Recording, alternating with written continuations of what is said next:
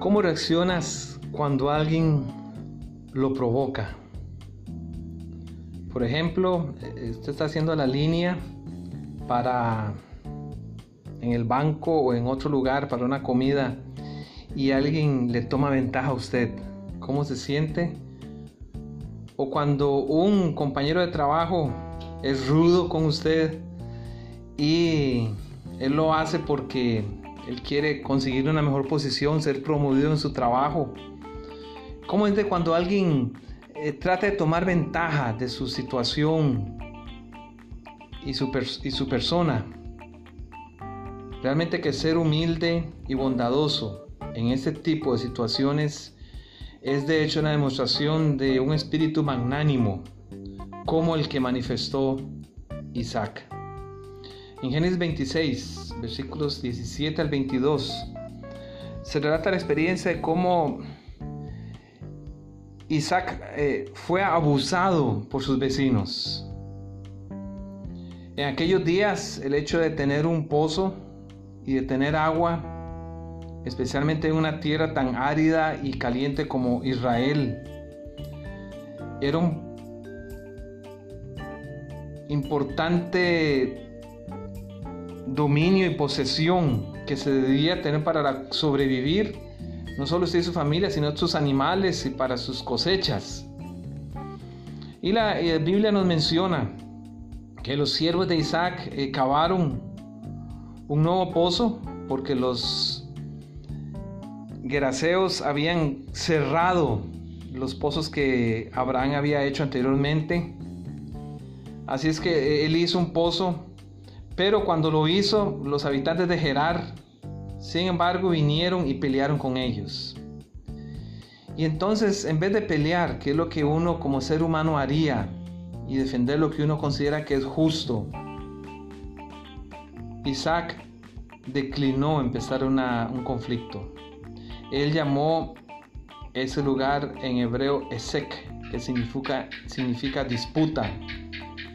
Entonces él se movió a una nueva área y allí cavó un pozo. Otra vez vino el mismo pueblo de los hombres de Gerar y reclamaron el pozo como propio. Humildemente Isaac se fue a otro lugar. Él no quería problemas.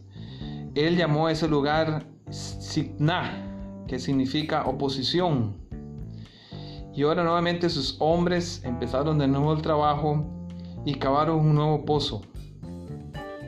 Y finalmente nadie más lo volvió a desafiar tratando de quitarle ese pozo a Isaac y a sus familias.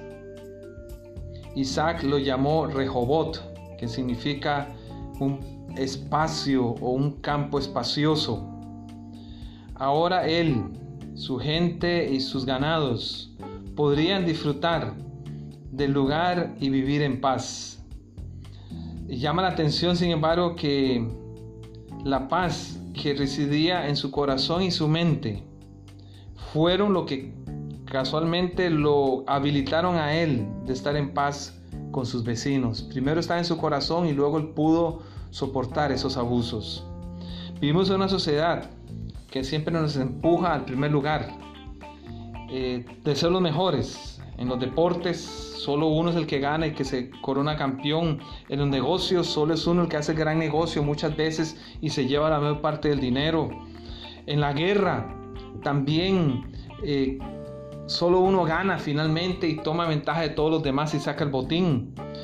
Y a veces en las cosas diarias de la vida, al hacer una fila en un banco, al hacer una fila para conseguir un documento en el gobierno, en una oficina del gobierno, o muchas veces, inclusive cuando estamos conduciendo un auto, queremos ser primeros, queremos entrar primeros eh, en, en el lugar a que vamos.